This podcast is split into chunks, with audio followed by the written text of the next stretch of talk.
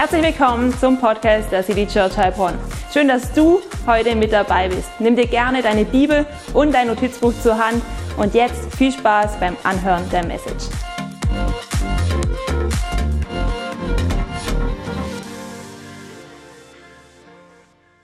Ja, vielen Dank, lieber Rolf. Vielen Dank, liebe Geschwister aus Heilbronn, dass ihr mich eingeladen habt heute zu eurem Allianzgottesdienst. Ich bin schon einiges rumgekommen zum Predigen, aber ich muss sagen, ich bin heute zum ersten Mal in meinem Leben in Heilbronn am Predigen. Ist doch auch schön, oder? Heute bei eurem Allianzgottesdienst. Und ich freue mich total, wirklich total, heute bei euch zu sein äh, und mal wieder eine richtige Veranstaltung zu erleben mit euch zusammen. Das ist ja schon etwas Besonderes ne, geworden. Dass es dann ausgerechnet jetzt noch mit Schildmütze ist, das hätte ich jetzt nicht gedacht. Vorhin habe ich noch zum Dieter Mund gesagt, nein, die ziehe ich nicht auf beim Predigen, Dieter. Aber dann ist es hier so heiß geworden, dann ist sie doch aufgezogen und jetzt bin ich zu eitel, sie wieder auszuziehen, weil die Frisur ist kaputt. Ich hoffe, ihr versteht das einfach. Ich lasse sie jetzt einfach auf, weil die Sonne kommt bestimmt wieder. Aber danke, Jesus, für die Wolke, die jetzt da ist und die tut uns gut, oder? Ja, hey, man muss auch sagen, es gehört ein bisschen Mut dazu, eine Veranstaltung zu machen in diesen Tagen. Und deswegen möchte ich einfach sagen, danke an die, die Mut hatten. Ausfallen lassen kann jeder. Aber ich finde es gut, dass ihr heute da seid und dass wir diesen Gottesdienst feiern. Denn bei allem, was sich verändert in diesen Zeiten, ist es doch immer noch so, dass Christen sich versammeln, ihr Lieben.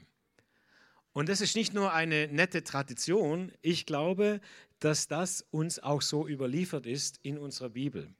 In der Apostelgeschichte heißt es, dass Tag für Tag die Gläubigen zusammenkamen einmütig im Tempel und sie feierten in den Häusern gemeinsam das Abendmahl in großer Freude und mit aufrichtigem Herzen trafen sie sich zu gemeinsamen Mahlzeiten. Liebe Geschwister, die haben nicht nur gebetet, ja, die Christen in der Apostelgeschichte, die haben auch gegessen und getrunken, die hatten richtig gute Gemeinschaft, aber sie versammelten sich auf zwei Weisen, wie im ICF sagen, zu Big and Small. Es gibt immer diese zwei Arten von Treffen und die hat keine Kirche erfunden, die haben nicht wir erfunden. Ich glaube, dass die einfach in der schöpfungsmäßigen Ordnung, wie Gemeinde sich versammelt, wie die Ekklesia, die Herausgerufenen zusammenkommen. Die Gemeinde trifft sich immer auf diese zwei Arten. Sie trifft sich im Großen, in Veranstaltungen wie diesen hier und im Kleinen, in Hauskreisen, in Seminaren, in Gruppen. So trafen sich diese Jesus-Nachfolger schon vor 2000 Jahren und das konnte man beobachten. Also wären sie nur in die Häuser gewesen. Und das sagt jetzt ein Pastor der Online-Church schon auch macht, ja, als ICF-Pastor in Karlsruhe. Wir können das sogar. Aber wären alle nur in den Häusern, würden irgendwann keine Glocken mehr läuten. Sage ich jetzt mal zu dir, lieber Rolf, weil du hast immerhin eine Kirche, wo man Glocken läuten lassen kann. Und wäre das nicht schade? Wäre es nicht schade, wenn am Sonntag keine Bewegung mehr, mehr wäre in unserem Land, wenn alle nur noch zu Hause wären? Ich liebe, dass wir das können. Versteht mich nicht falsch. Wir machen Online-Church als ICF Karlsruhe so gut wir es können. Und ich weiß auch, dass jetzt viele Menschen zu Hause sind und das ist völlig in Ordnung. Aber es ist nicht das Einzige. Wir müssen uns auch versammeln, dass die Menschen noch wissen, dass es Jesus gibt und dass es seine Kirche gibt. Und deswegen sind wir heute hier. Es ist nicht so sehr, was uns verbindet, die Form, wie wir uns treffen als Kirche. Auch nicht so sehr der Stil unseres Gottesdienstes. Nein, was uns verbindet, das ist ganz klar, das ist Jesus Christus, unser Herr. Und was uns noch verbindet, und das nenne ich in der letzten Zeit gern, ist diese unglaublich dynamische Jesus-Ökumene. Also ich sage immer noch Jesus dazu, nicht nur Ökumene, weil das ist bei manchen evangelikalen Geschwistern ein bisschen ja, komisch belegt. Ökumene, sind das nicht die anderen? Nein, ihr Lieben. Jesus, Ökumene, das sind wir. Das verbindet uns. Allerdings wird die immer bunter. Merkt das auch? Die Jesus-Ökumene. Das ist in Karlsruhe so und auch in Heilbronn. Denn zur Jesus-Ökumene und zur Evangelischen Allianz gehören auf einmal mehr als nur die, die so beten, so glauben, so binden und lösen im Namen von Jesus Christus. Wir sind bunter geworden. Sogar in Stuttgart wird es bunter. Langsam, aber sicher. Darf ich das so sagen hier? Als Schwabe darf ich das sagen. Gell? Ich komme ja aus der Gegend. Hey, und diese Jesus-Ökumene, die lebt wesentlich weniger von theologischen Kompromissen als von einer tiefen Liebe zu Jesus Christus und daraus resultierend von einer wirklichen herzlichen Liebe all derer, die auch mit mir noch an Jesus glauben und die deswegen meine Brüder und Schwestern sind. Und darum können wir miteinander, ihr Lieben Christinnen und Christen, Brüder und Schwestern, die wir heute hier sind. Wir können miteinander, auch wenn wir recht verschiedene Lieder sonst singen in unseren Kirchen, kein Problem. Wir können miteinander, weil wir Jesus haben. Wir können miteinander, auch wenn wir auf verschiedene Arten beten. Wir können miteinander auch, wenn wir nicht in allen theologischen Fragen auf das gleiche Ergebnis kommen. Und jetzt wird es ganz spannend, aber ich haue es einfach mal raus. Wir können miteinander, auch wenn nicht alle von uns ihr Profil in der letzten Woche in Regenbogenfarben getaucht haben. Aber es gab halt auch welche von uns, die es getan haben. Und das, ihr Lieben, das darf uns nicht trennen. Das ist jetzt spannend, ich weiß, ich sage das, aber wir meinen immer von der evangelischen Allianz, die, die so etwas tun, sagen darüber etwas aus, wie ihre Theologie ist. Wer sagt denn das? Wo steht denn das? Ich lerne extrem dazu. Also gut, für meine Generation würde das vielleicht noch stimmen. Aber für die Generation nach mir, die machen Sachen, da weißt du noch gar nicht, in welche Schublade du die packen musst. Nur weil sie etwas machen oder nicht machen, sagt das noch nicht viel über ihr theologisches Profil aus. Lasst uns vorsichtig sein mit unseren Schubladen, die wir haben füreinander. Lasst uns nicht zu schnell da reinstecken, sondern lieber noch einmal vorher miteinander reden, was die eigentlich meinen, sich dabei denken oder nicht denken, gibt es auch manchmal wenn wir das eine oder andere machen. Das habe ich gelernt in dieser letzten Woche im Gespräch mit einigen Menschen, die Dinge anders gemacht haben als ich. Geht ein ganz schöner Wind, gell? Meine Blätter bläst weg hier. Aber ich gucke mal, wie ich da. Kann ich das einfach so machen? Ja, genau. Gut. Also, die Jesus-Ökumene ist spannend, äh, sie ist vielfältig und sie verändert sich und sie wird immer ein bisschen bunter. Aber wir lassen uns nicht die Einheit nehmen, ihr Lieben. Auch nicht von einem Virus. Ist auch sehr wichtig. Wir haben unterschiedliche politische Meinungen in der Evangelischen Allianz. Ist das schlimm? Hey, da gibt es alle. Wenn du das schlimm findest, kannst du das schlimm finden, aber Jesus findet es nicht so schlimm. Der kommt damit klar. Von rechts bis links. Versteht ihr? Das sind unterschiedliche Profile. Wir schauen die Welt aus unterschiedlichen Brillen an. Und deswegen müssen wir aufpassen, dass wir uns nicht am Falschen die Einheit nehmen lassen. Jesus Christus stiftet die Einheit zwischen uns und nicht eine bestimmte politische Haltung und nicht eine bestimmte Haltung zum Coronavirus oder zum Tragen von Masken oder Nichttragen von Masken. Am Anfang des Jahres, dieses Jahres, habe ich im Allianzgottesdienst folgenden Satz gesagt. Ich lese ihn euch jetzt gerade mal vor, wie er in meinem Manuskript stand. Ich habe Folgendes gesagt, man weiß oft gar nicht richtig, soll man sich freuen, dass das Licht am Ende des Tunnels näher rückt? Oder soll man lieber sich nicht freuen, weil das alles ja noch ganz schön lange dauern könnte, bis sich die normale Wirklichkeit wieder eingestellt hat? Oder soll man lieber vom Schlimmsten ausgehen, damit man dann in der Mitte des Jahres, und da sind wir jetzt, nicht enttäuscht ist, wenn es doch so kommen ist, wie man es nicht gewollt hat, sondern gemeinsam mit allen anderen Klugscheißern sagen kann, ich habe es euch doch gleich gesagt. Das wäre so richtig deutsch, oder? Hat, steckt aber übrigens nicht nur in den anderen, auch in mir und in dir ein bisschen drin. Gell? Und ehrlich gesagt, ich weiß es nicht. Ich weiß es bis heute nicht.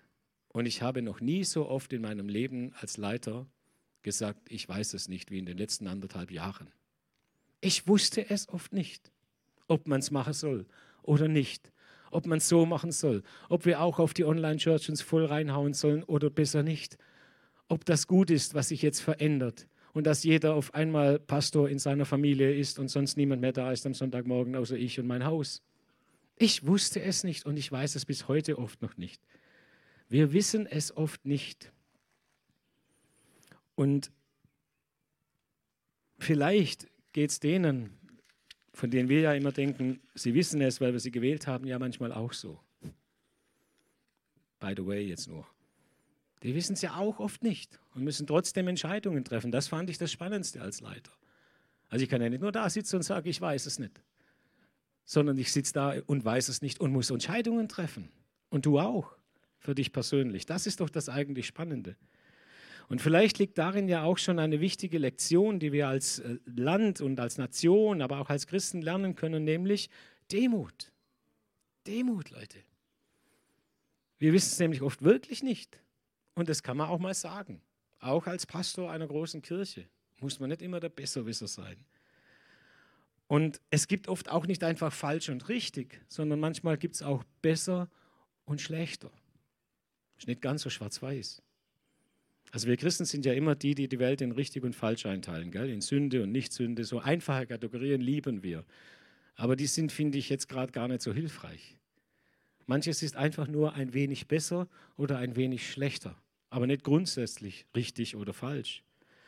Und dass es auch Menschen gibt, die mit uns unterwegs sind, die sind nicht einfach, versteht ihr, die Guten und die Bösen oder die Vernünftigen oder die Unbelehrbaren, Verschworenen oder sowas. So einfach können wir die Welt nicht mehr einteilen.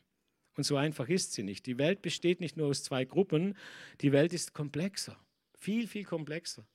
Und es macht vielen Mühe. Und du kannst auch nicht einfach so sagen, die Welt besteht aus denen, die so denken wie ich, also den Vernünftigen, gell, so denken wir manchmal, und den Vollpfosten, den anderen, wie immer die dann heißen, will ich jetzt nicht sagen. Das wäre zu einfach. Lasst euch nicht ein auf dieses Schwarz-Weiß-Gedehns. Das hilft uns jetzt in diesen Tagen überhaupt nicht weiter. Das Leben ist komplexer. Wir schauen durch verschiedene Brillen, politisch wie religiös, in Europa wie in Amerika, in München und in Köln. Das sind einfach verschiedene Sichten erst einmal. Und vielleicht tut es uns ja an diesem Punkt mit dieser Erkenntnis gut, wenn wir noch einmal am, am Mitte dieses Jahres, nicht nur am Anfang, auf die Jahreslosung schauen. Das sagt nämlich unser Gott, seid barmherzig, wie auch euer Vater barmherzig ist. Also immer, wenn Barmherzigkeit im Spiel war, war es so schlecht auch nicht in Corona-Zeiten. Dann tut es nicht mehr so weh. Wenn man barmherzig miteinander ist, wenn einer etwas tut oder nicht tut, was du denkst, dass er tun sollte, weil wir haben doch Corona und so weiter, ja, dann wird es leichter.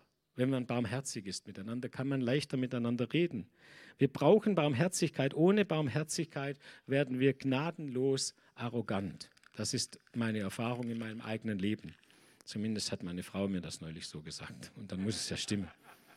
Ja, also wenn wir die Barmherzigkeit nicht fehlt, wenn mir persönlich, Steffen Beck, Barmherzigkeit abhanden kommt, und das passiert, wenn ich zu wenig nah dran bin an Jesus und zu viel arbeite, dann werde ich gnadenlos unbarmherzig. Und ich werde ein wenig arrogant. Ich werde besserwisserisch. Und das kriegen die Leute mit, die mich kennen, die mein Herz kennen. Dann sagen sie, wenn sie meine guten Freunde sind, du sollst mal wieder ein bisschen langsam durch, Steffen, weil deine Predigten werden härter. Muss nicht sein, ihr Lieben. So, und das andere, neben der Barmherzigkeit, was wir auch dringend brauchen, und das ist mein Punkt heute, worum es mir hauptsächlich geht, das ist Sicherheit und Orientierung. Das brauchen wir schon auch. Und zwar keine Sicherheit, die in uns selber begründet ist, in unserer Weisheit, sondern eine, die größer ist als wir selber.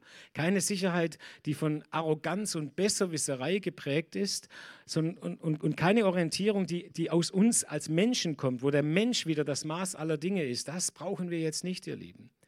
Sondern wir brauchen etwas, was größer ist, was uns, als wir selber sind, was uns Sicherheit gibt. Und das haben wir in unserem Gott, in unserem Glauben, ihr Lieben. Wir haben etwas, was die Welt braucht, mehr denn je zuvor und du und ich, was wir in unserem Leben brauchen. Und das hilft auch gegen Furcht, ihr Lieben. Denn wenn die Furcht regiert, wird es schwer, miteinander gut zu leben. Nicht nur politisch in der Gesellschaft, sondern auch in der Gemeinde. Habt ihr das schon gemerkt? Wenn einer Furcht hat, weil sich theologisch was verändert an meiner Weltanschauung, was nicht passt, dann werden wir ganz komisch manchmal richtig aggressiv, richtig böse. Wir drohen, weil wir uns bedroht fühlen. Aber Angst macht eben unbarmherzig und gnadenlos.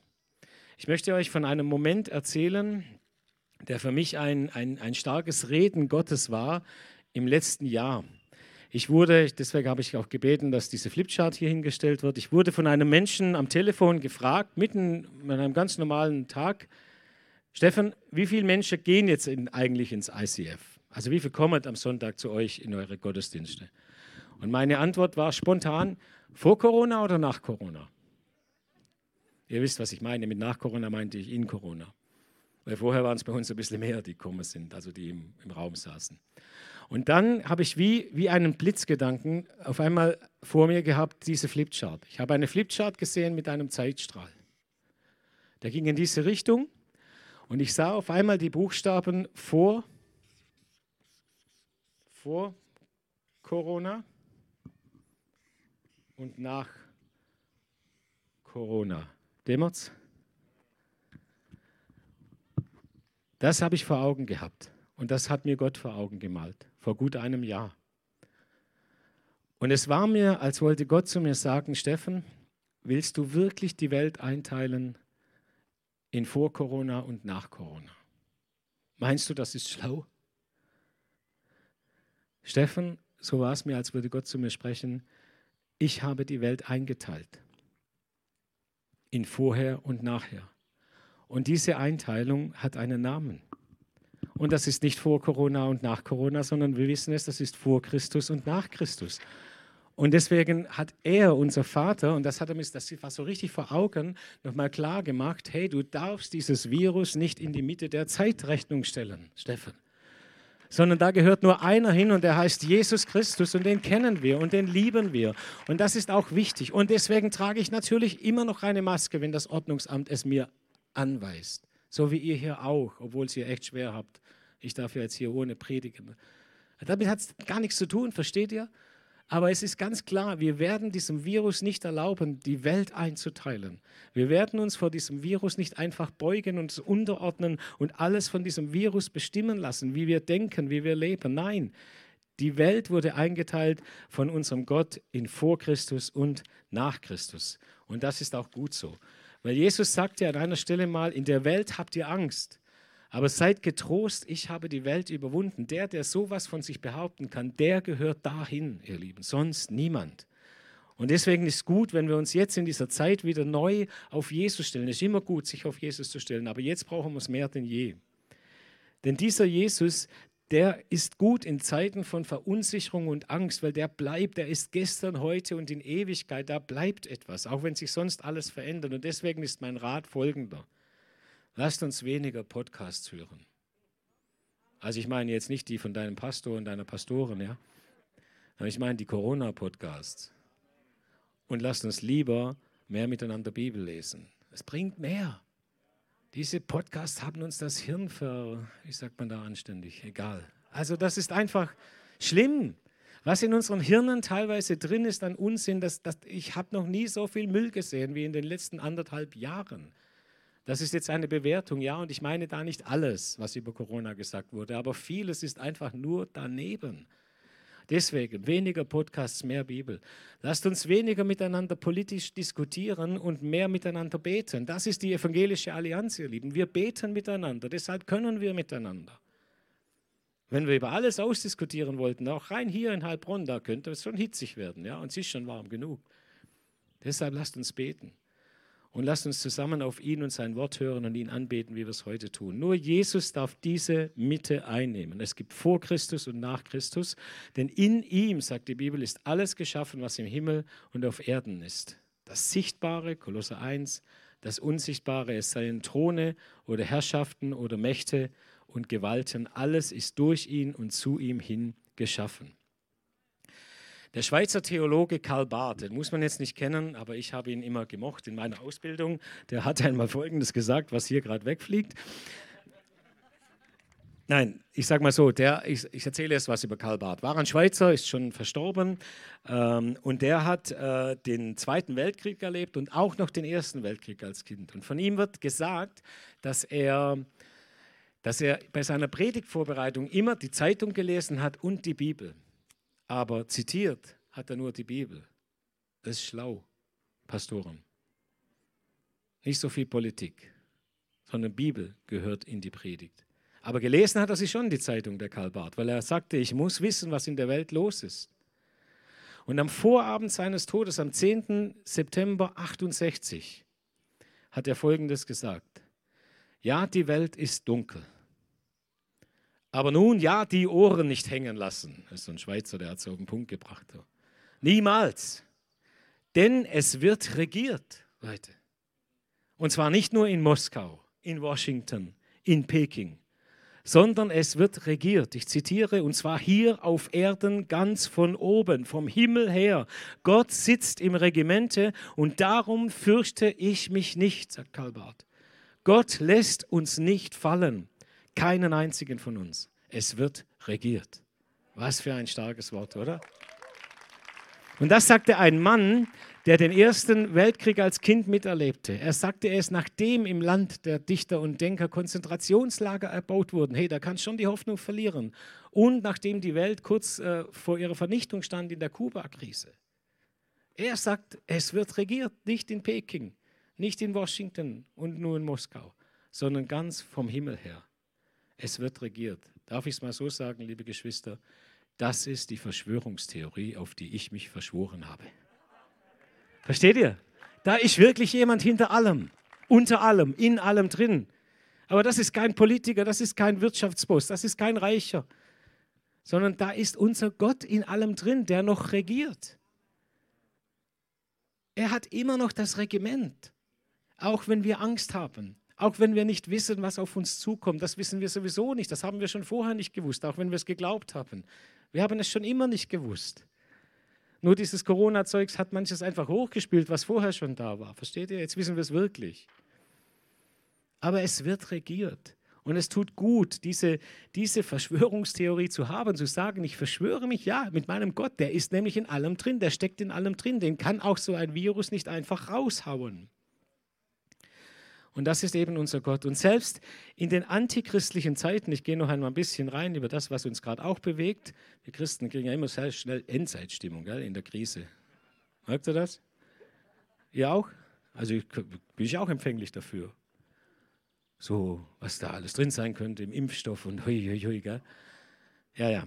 Okay, also selbst in antichristlichen Zeiten, also auch wenn die Zeit des Antichristen gekommen ist, die in der Bibel so beschrieben ist, hört er doch nicht auf zu regieren, unser Gott. Also auch in dieser Zeit ist er immer noch der Herr und der Weltbeweger. Gott hat die Kontrolle nicht verloren. Und jetzt sage ich euch mal eins, wir Christen, was ist denn unsere Aufgabe? Unsere Aufgabe ist es doch nicht in solchen Zeiten, die durchaus antichristlich sein könnten. Ich weiß es ja nicht. Aber unsere Aufgabe ist es doch nicht, den Antichrist zu suchen. Und ständig zu gucken, wo ist er denn der Antichrist? Ja, könnte das sein? Oder der oder die. Das lese ich nicht in der Bibel. Unsere Aufgabe ist es nicht, den Antichrist zu suchen, sondern den Jesus Christ. Versteht ihr? Den müssen wir groß machen, den müssen wir hochhalten, den müssen wir in die Mitte stellen. Da müssen wir unsere Orientierung geben. Darauf müssen wir uns stellen. Aber lasst uns aufpassen, nicht in dieses endzeitliche Gedehns zu verfallen, was am Ende noch mehr Angst macht als das Coronavirus. Weil da weiß ja dann gar nichts mehr. Lasst uns doch das nehmen, was wir wissen. Und das ist, dass unser Gott regiert und dass unser Jesus sichtbar auf dieser Welt war und der Weltenregierer ist. Immer noch ist er und nicht ein Virus, Herr dieser Welt. Gott ist in Control heute und das war schon damals so in Markus 4 und damit möchte ich schließen. In Markus 4 steht diese Geschichte von der Sturmstillung. Das ist aber eigentlich in der Hauptsache eine Geschichte vom Sturm. Die Stillung kommt ganz zum Schluss. Also wir tun immer so, als wäre das die Sturmstillungsgeschichte, gell? aber es ist erstmal eine Sturmgeschichte. Sie geht so. Am Abend des Tages sagte Jesus zu seinen Jüngern, lasst uns über den See ans andere Ufer fahren. Sie schickten die Menschen nach Hause und fuhren mit dem Boot, in dem Jesus saß, auf den See hinaus. Einige andere Boote folgten ihnen nach. Und es brach ein gewaltiger Sturm los und hohe Wellen schlugen ins Boot. Es ließ es voll Wasser, es lief voll Wasser und es drohte zu sinken. Und das war echt so. Das war nicht, die haben sich das eingebildet. Das Ding hätte sinken können. Jesus aber schlief hinten im Boot auf einem Kissen. Ich habe das lange nicht gewusst mit dem Kissen. Steht auch nicht in jeder also in jeder, äh, jedem Evangelium so drin. Aber der hatte ein Kissen dabei, der Jesus. Ein Fischerboot. Gehört also zur Serienausstattung. Auf jedem Fischerboot liegt ein Kissen. er schlief auf einem Kissen. Da weckten ihn die Jünger auf, ich lese die Geschichte zu Ende und riefen, Lehrer, wir gehen zugrunde, wir gehen unter. Kümmert es dich denn gar nicht? Alter, siehst du nicht, Jesus? Kannst du nicht einfach schlafen, wenn die Welt untergeht? Und Jesus stand auf, gebot dem Wind Einhalt und befahl dem See, sei still, schweig. Wow. Das ist schon eine Hammergeschichte, wenn du diese mal so, so gerade so liest. Ne? Und sofort legte sich der Sturm und es wurde ganz still. Hey, das gibt's. dass der Sturm kommt. Brauche niemand sagen, oder? Das gibt es. Und da kannst du dich nicht einfach wegducken, wenn der Sturm kommt. Also Leute, dann, dann musst du halt durch. Ob Christ bist oder kein Christ bist, der Sturm kommt. Und wir Christen müssen durch Stürme, durch Täler. Und andere Menschen müssen auch durch Stürme und Täler. Und manchmal gehen wir sogar wie jetzt durch den gleichen Sturm in Corona. Alle miteinander. Egal welche Weltanschauung wir haben. Manchmal muss man einfach durch. Der Sturm ist oft nicht abwendbar. Auch wenn unsere Gebete natürlich alle versuchen, den Sturm wieder loszuwerden. Ist ja logisch, ne? Auch verständlich. Aber Stürme gehören zum Leben. Der Jesus sagt, unser Jesus sagt, in der Welt habt ihr Angst. Ja, warum haben wir denn Angst? Weil es stürmt. Aber es kommt halt auch noch was. Das Gute. Ich habe die Welt überwunden. Da ist das wieder. God is in control. Er ist größer als die Stürme. Und dieser Jesus war jetzt mit den Jüngern im Boot. Und was macht er? Er schläft auf einem Kissen. Ich habe es vorhin schon angedeutet, Leute, auf einem Fischerboot hat man kein Kissen dabei. Ja? Also wenn du mal eingeladen wirst von einem Fischer, dann nimm kein Kissen mit, okay? Das kommt nicht gut. Beim Fischen schläft man nicht. Da hat man kein Kissen dabei. Das nimmt man zum Open-Air-Gottesdienst hierher vielleicht ein bisschen hinten ins Gras liegen oder so, aber nicht, wenn man fischen geht. Ja? Und Jesus hatte ein Kissen dabei und ich werde irgendwie den Eindruck nicht los, als hätte Jesus mit dem Kissen ein Exempel statuiert. Als wollte er seine Jünger noch lehren, solange er schläft. Kann ja auch sein, oder? Oder indem er schläft. Für die Jünger bedeutet Glaube im Sturm Jesus anflehen im Sturm, ihn um Hilfe bitten, bete, bete, dass der Sturm vorbeigeht. Für mich übrigens auch, das sind, sind, ja nicht alle doof, das ist ja logisch, das ist unsere natürliche Reaktion. Für Jesus bedeutet Glaube im Sturm schlafen. Der schläft im Sturm, der Jesus. Grandios, oder? Denkst du jetzt voll daneben? Ich auch, ich auch erstmal, ja? Andersrum, die entscheidende Frage der Jünger ist, wie werden wir den Sturm los? Die entscheidende Frage von Jesus scheint zu sein, wie finden wir Ruhe mitten im Sturm? Wie kann man schlafen, auch wenn es stürmt? Hast du schon mal nicht schlafen können? Also bis 30 hatte ich keine Nacht, wo ich nicht schlafen konnte. Aber dann habe ich Verantwortung bekommen im Leben. Und dann war es manchmal anders. Hey, du musst schlafen können, auch wenn es stürmt, weil es stürmt zu oft, als dass man jedes Mal nicht schlafen kann. Das ist ganz praktisch, auch für dein Leben. Also die entscheidende Frage ist, wie finden wir Ruhe im Sturm? Dafür steht dieses Kissen. Es steht nicht für Sturmstillung, ihr Lieben. Nein, es steht für Ruhe im Sturm. Dass Jesus in dieser Geschichte schläft, habe ich oft gedacht, ist das Problem. Nein, es ist die Lösung. Ist der Hammer, oder? Es ist die Lösung. Man kann schlafen obwohl es stürmt. Und man darf es auch, wenn man ruht in Christus. Wenn man etwas von diesem Kissen in seinem Leben, in seiner Seele hat. Also sucht euch ein Kissen, zu Hause liegt bestimmt noch eins rum und legt es irgendwie in eine Ecke und denkt daran, dass wir mit Jesus schlafen dürfen, auch wenn es stürmt. Nicht Tag und Nacht, ihr Lieben. Man muss schon was tun, wenn es stürmt, ja. Auch als Leiter. Kann nicht einfach schlafen gehen, wenn Corona kommt aber du darfst auch schlafen, mitten im Sturm. Und dann macht Jesus etwas, ja. Dann steht in der Bibel, und er stand auf. Ey, das erinnert mich an so einen Italo-Western. Kennt ihr das? Die Stimmung ist zum Besten. Draußen steht er fürs Duell, drinnen der Sheriff. Er sitzt da, so ein finsteren Blick, Hut auf. Und irgendwann nach gefühlt einer Viertelstunde steht er auf, der Chef, und geht raus. Ja? So, an das habe ich jetzt gedacht. Er stand auf. Ja? Leute, wenn unser Jesus aufsteht, dann steht Gott auf. Da steht schon was auf, wenn Jesus aufsteht. Übrigens auch, wenn wir gleich aufstehen und einen Song miteinander singen. Das hat schon Army-Stil. Da steht was auf, wenn die Christen aufstehen mit ihrem Jesus zusammen. Das ist nicht ein Häufchen Elend, Leute. Wir sind die, von denen er sagt, ihr seid das Licht der Welt und das Salz der Erde. Und dann steht er auf. Ja. Und dann wird es besser. Ja. dann tut sich etwas bewegen. Oder es kommt zur Ruhe. Und am Ende kommt es nicht so sehr darauf an, wann endlich das Licht am Ende des Tunnels kommt, sondern ob Jesus mit uns im Tunnel ist. Das ist doch das Entscheidende. Und Jesus ist da, Leute. Ich habe so oft gehört, dass Jesus das Licht am Ende des Tunnels ist, aber da brauche ich ihn nicht. Jesus ist das Licht im Tunnel. Das ist das Geniale. Im Psalm 23 beten wir, und ob ich schon wanderte im finsteren Tal, warte ich, bis ich wieder raus bin, dann ist der Herr Jesus und der Hirte wieder da. Nein, so steht es nicht, sondern da begleitet mich sein Stecken und Stab und trösten mich. Mitten im Tal, mitten im Tunnel brauchen wir Jesus. Und deswegen halte ich nicht so viel von dieser Vertröstung auf äh, Licht am Ende des Tunnels in sich. Das ist zu spät, Leute. Wir brauchen das Licht schon im Tunnel. Und er ist da, weil er der Hirte ist. Das, ihr Lieben, ist unser Jesus. Er ist da, er steht auf und er regiert. Amen. Lasst mich noch beten. Lasst uns aufstehen. Lasst uns wirklich aufstehen, auch symbolisch aufstehen, mit unserem Jesus zusammen aufstehen und unsere Hände erheben.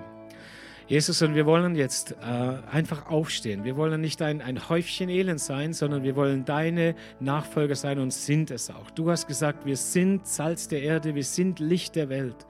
Und wir beten, dass wir gestärkt hineingehen können in diese nächste Season unseres Lebens, unseres Landes, unserer Kirchen. Und dass du uns stark machst mitten im Sturm. Wir beten um dieses Kissen in unserer Seele, Jesus, dass wir uns schlafen legen können, auch wenn es draußen brandet und tut. Wir können schlafen, weil wir wissen, dass du in Control bist. Und am nächsten Morgen wieder aufstehen und anfangen, Wasser zu schöpfen oder was man sonst tun muss in seinem Boot. Und Jesus, das bitte ich dich jetzt, dass du jedem von uns etwas mitgibst von diesem Gottesdienst, dass wir das aussprechen können in deinem Namen, auch in dem Song, den wir jetzt singen, in Jesu Namen. Amen.